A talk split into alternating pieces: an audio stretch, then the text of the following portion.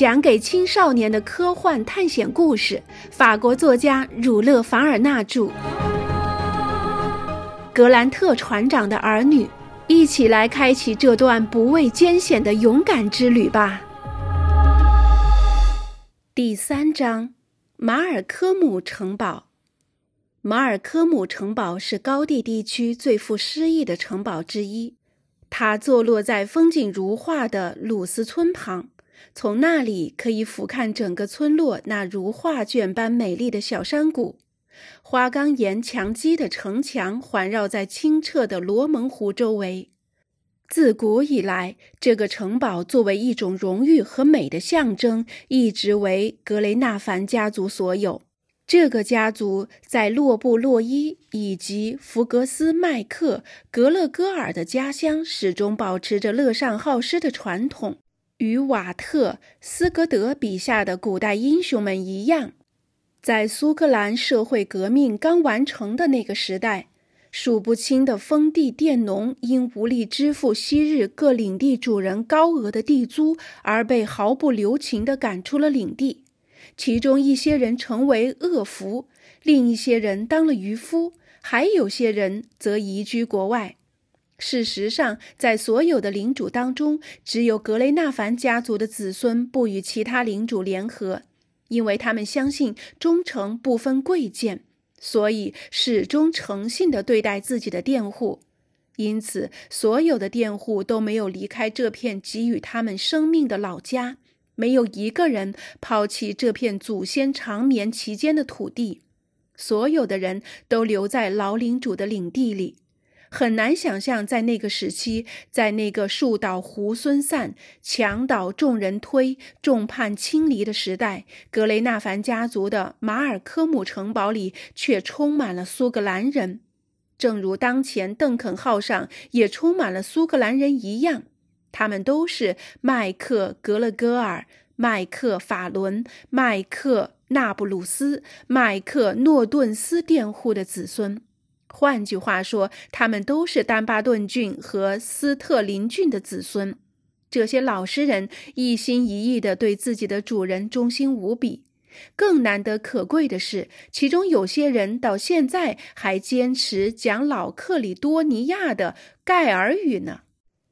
格雷纳凡家族虽然富甲一方，但善良的勋爵却一向扶危济困、仗义疏财，而且他的慈善往往更优于他的慷慨。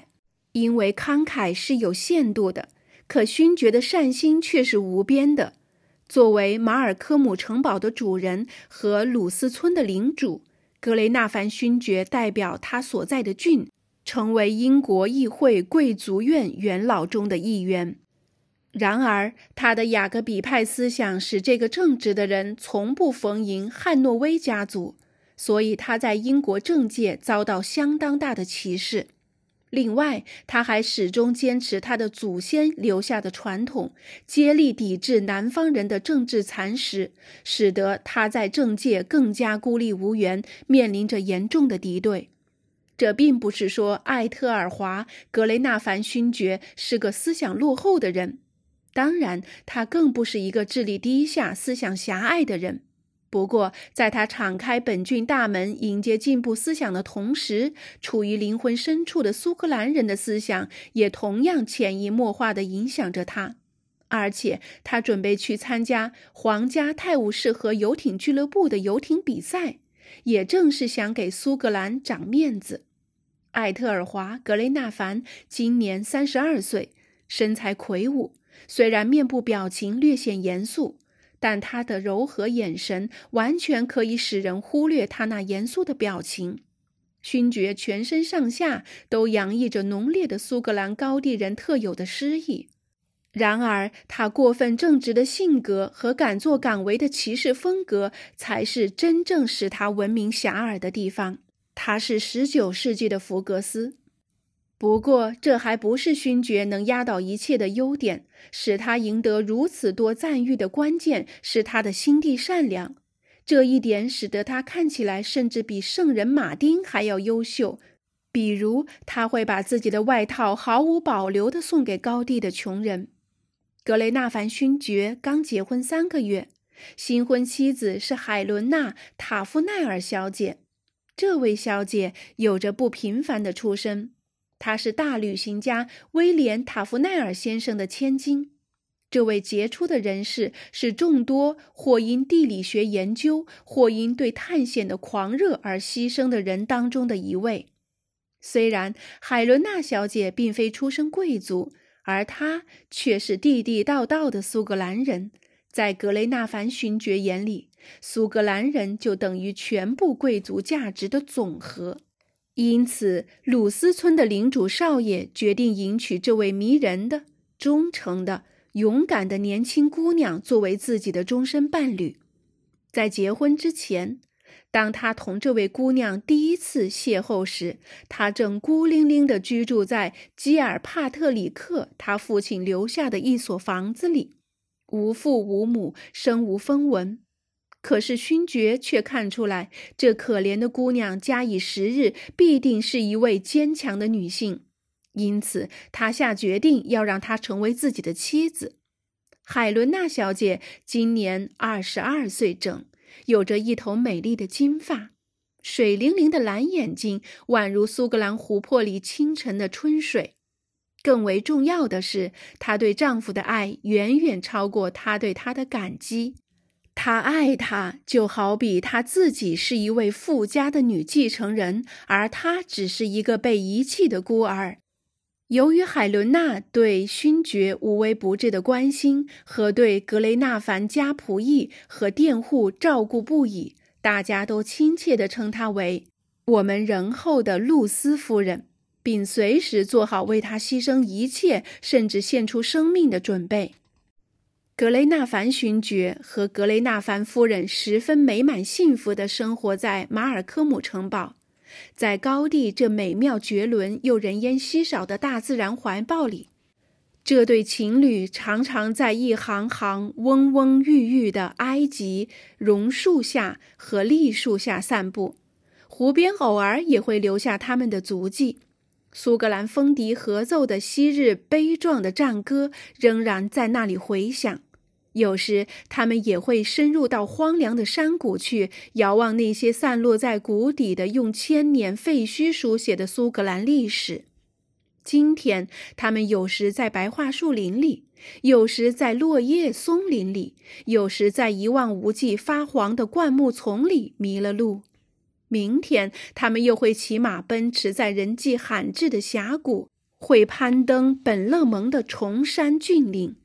白天，他们研究、体会、欣赏着这片被称作“洛布洛伊之乡”的充满诗情画意的土地，追随着瓦特斯戈德所奋勇歌唱的那些举世闻名的风景。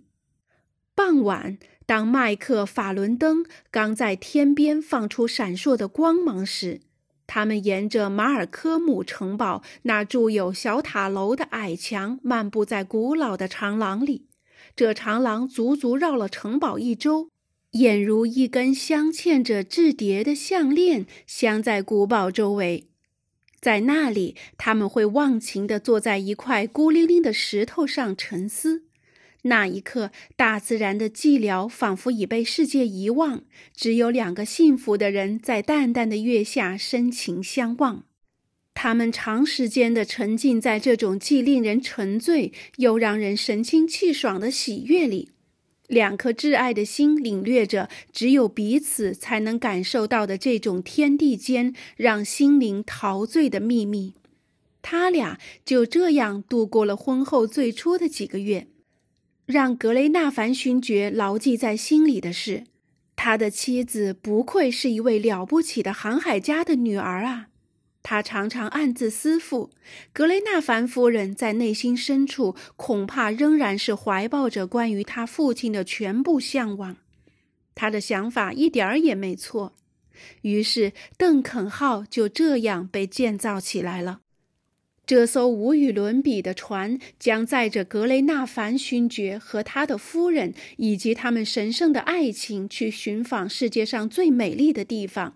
它将在地中海中乘风破浪，直达爱琴海群岛的各个小岛，更让格雷纳凡夫人感到无比快乐的是，她亲爱的丈夫决定让她来指挥邓肯号。的确，让自己的爱神畅游在希腊那些美不胜收的地方，亲眼看着耀眼的太阳在东方美轮美奂的海岸上升起，世界上最大的幸福莫过于此了。现在，格雷纳凡勋爵已经在前往伦敦的路上了。由于事关几位海上遇险者的救援问题，所以对于这个短暂的离别，格雷纳凡夫人内心的焦急远远超过了哀伤。她一直等到第二天，才收到丈夫发来的一份加急电报。接到电报的时候，他心中满怀希望地认为勋爵很快就能返回团聚了。可是到了晚上，另一封信却把他的期待打碎了。在信里，勋爵希望他再耐心地等一等，因为格雷纳凡的建议并不那么容易被接受。第三天，又一封新发来的信函里，再也掩饰不住格雷纳凡勋爵对海军部的不满了。格雷纳凡夫人再也抑制不住自己的担忧了。这天晚上，她正一个人待在自己的房间里，突然，城堡的管家哈伯特先生前来说，有一位少女和一位小男孩前来拜访，还说他们希望见到格雷纳凡勋爵。他们是本地人吗？格雷纳凡夫人有些好奇地问。“恐怕不是，夫人。”管家回答，“因为我并不认识他们。他们说是先乘火车来到巴洛克，然后又步行到露丝的。先请他们过来吧，哈伯特。”和蔼的格雷纳凡夫人说。管家出去了。片刻之后，他带着年轻姑娘和小男孩来到了格雷纳凡夫人的房间里。他们的脸看起来如此相似，显然他们是姐弟俩。姐姐大约十六岁，美丽的脸庞夹杂着一丝疲劳，那双眼睛明显有着哭泣的痕迹，面部的表情既狼狈又温和，穿着虽然寒酸却很干净。给人留下良好的印象。他牵着一个小男孩的手，那男孩看上去有十一二岁，有着一副勇敢的姿态，仿佛只有他才能保护姐姐。看来，谁要是敢冒犯那姑娘，这小大人一定会跟他决斗的。乍一来到格雷纳凡夫人面前，姐姐一下子就愣住了。海伦娜见状，急忙温柔地问道。你们来这儿有事吗？他鼓励着少女。不，男孩用坚决的口气说道：“我们找的不是您，我们要找的是格雷纳凡勋爵本人。请您原谅他的鲁莽，夫人。”姐姐看着他的弟弟说：“可是格雷纳凡勋爵现在不在城堡里。”格雷纳凡夫人说道。作为他的妻子，如果我能替你们和他，您就是格雷纳凡夫人吗？姑娘打断了海伦娜的话。是的，小姐，您就是那位在《泰晤士报》上登布雷塔尼亚号失事启事的那位住在马尔科姆城堡的格雷纳凡勋爵的夫人吗？没错，我就是。格雷纳凡夫人急忙地说：“可你们是？我是格兰特小姐，夫人，这是我的弟弟。格兰特小姐，你是格兰特小姐。”听了小姐的话，格雷纳凡夫人惊讶极了。他把少女拉到身边，握着她的双手，同时亲吻着小男孩可爱的脸颊。夫人，姑娘迫切地说。您知道我父亲的下落吗？他还有活着的可能吗？我们还有可能见到他吗？请您快说说吧，我求您了。亲爱的孩子，格雷纳凡夫人试图安抚女孩有些不安的情绪。在目前的这种情况下，上帝是不会允许我随便回答你的问题的。我也不愿因我而让你们抱有任何虚幻的希望。说吧，夫人，您什么都不需要顾虑。我很坚强，经得起痛苦，结果再坏，我也能接受得住。我亲爱的孩子，在他的一再恳求下，格雷纳凡夫人答道：“希望不是很大，但愿有万能的上帝的帮助，你们也许能有见到你们父亲的一天。”上帝呀，怎么会发生这样的事情呢？格兰特小姐大声说，眼泪开始在这坚强女孩的脸上肆虐的流淌。男孩则不住地亲吻格雷纳凡夫人的双手。经历了最初的悲喜交加，少女放下了开始时的拘谨，任凭自己问这儿问那，没完没了。格雷纳凡夫人首先给她讲述了文书上所记录的事情。布雷塔尼亚号是怎样在巴塔哥尼亚海岸沉没？海难之后，幸存的船长和两个水手又是怎样走上了大陆？最后又是怎样用三种不同的文字写下同一份文书，并把文书放到瓶中，让他们随波漂流，企图向全世界求救？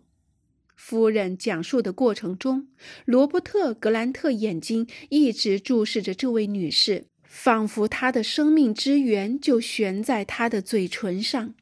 他儿童式的想象力使他的脑海中出现了一幕幕可能使他父亲成为受害者的可怕场景。他仿佛看见他父亲就站在布雷塔尼亚号的甲板上。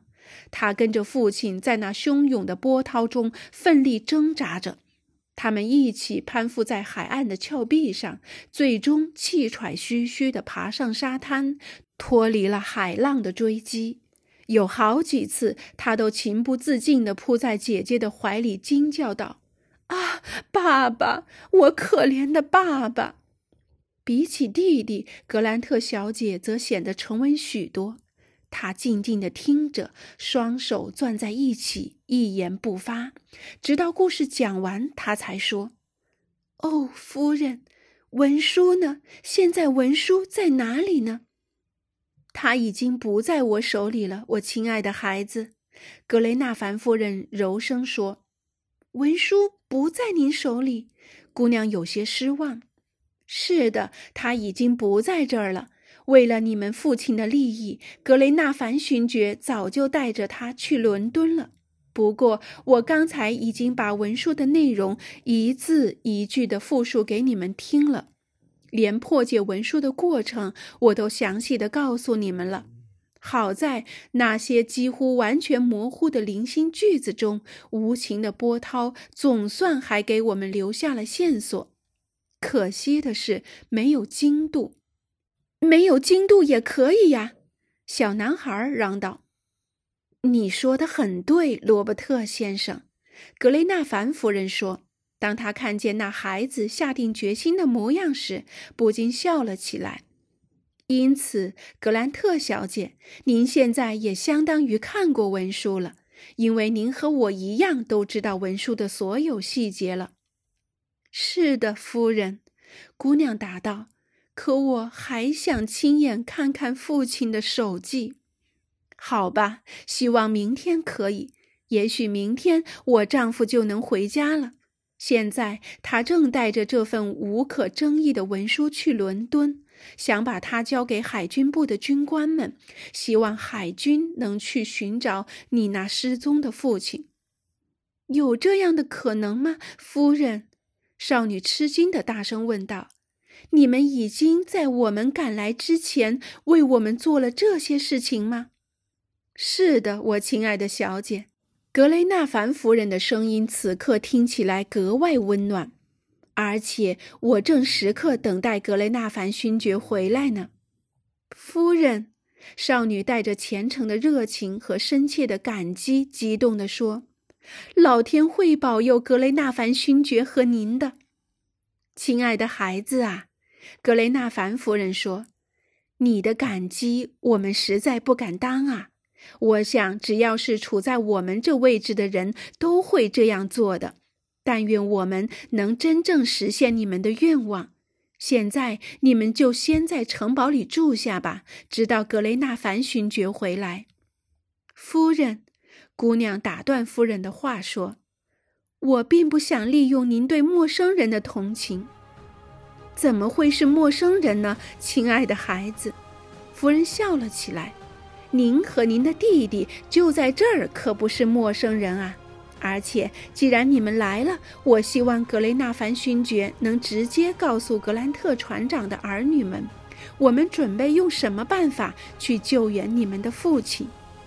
夫人如此真诚的建议，使姐妹俩根本无法拒绝，因此大家约定，格兰特小姐和她的弟弟留在马尔科姆城堡，等待格雷纳凡勋爵回来。